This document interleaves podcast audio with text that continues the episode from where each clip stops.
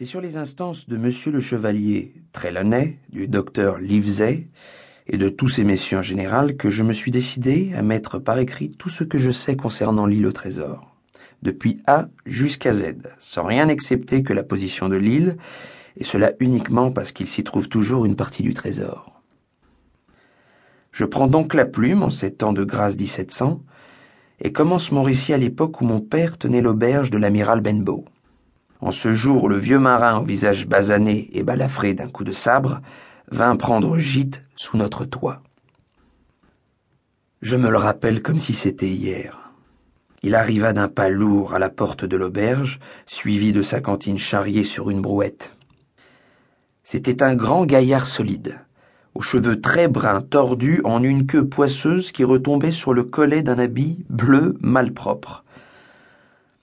Il avait les mains couturées de cicatrices, les ongles noirs et déchiquetés, et la balafre du coup de sabre d'un blanc sale et livide s'étalait en travers de sa joue. Tout en sifflotant, il parcourut la crique du regard, puis de sa vieille voix stridente et chevrotante qu'avaient rythmé et cassé les manœuvres du cabestan, il entonna cette antique rengaine de matelot qu'il devait nous chanter si souvent par la suite. Nous étions quinze sur le coffre du mort. Yo yo, une bouteille de rhum. Après quoi, de son bâton une sorte d'anspecte, il heurta contre la porte, et à mon père qui s'empressait, commanda brutalement un verre de rhum. Aussitôt servi, il le but posément et le dégusta en connaisseur, sans cesser d'examiner tour à tour les falaises de notre enseigne.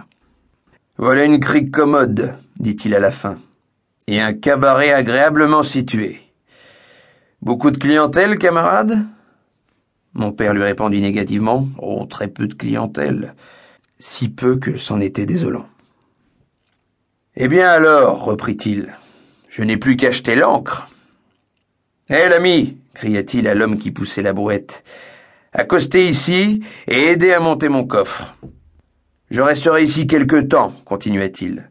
Je suis pas difficile du rhum et des œufs au lard. Il m'en faut pas plus. Et cette pointe là-haut pour regarder passer les bateaux.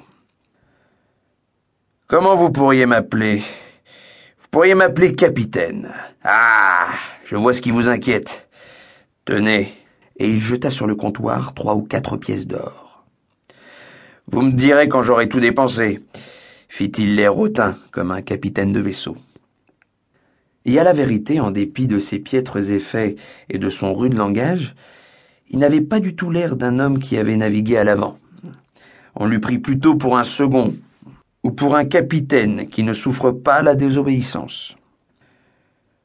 L'homme à la brouette nous raconta que la malle-poste l'avait déposé la veille au Royal George, et qu'il s'était informé des auberges qu'on trouvait le long de la côte.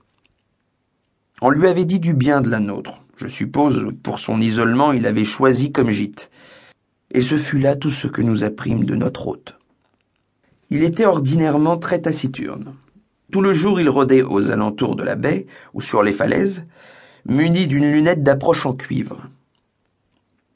Toute la soirée, il restait dans un coin de la salle, auprès du feu, à boire des grogues au rhum très fort. La plupart du temps, il ne répondait pas quand on s'adressait à lui mais vous regardez brusquement d'un air féroce, en soufflant par le nez telle une corne d'alarme. Ainsi, tout comme ceux qui fréquentaient notre maison, nous apprîmes vite à le laisser tranquille. Chaque jour, quand il rentrait de sa promenade, il s'informait s'il était passé des gens de mer quelconques sur la route. Au début, nous crûmes qu'il nous posait cette question parce que la société de ses pareils lui manquait, mais à la longue, nous nous aperçûmes qu'il préférait les éviter. Quand un marin s'arrêtait à l'amiral Benbow, comme faisaient parfois ceux qui gagnaient Bristol par la route de la côte, il examinait à travers le rideau de la porte avant de pénétrer dans la salle, et, tant que le marin était là, il ne manquait jamais de rester muet comme une carpe. Mais pour moi, il n'y avait pas de mystère dans cette conduite, car je participais en quelque sorte à ses craintes.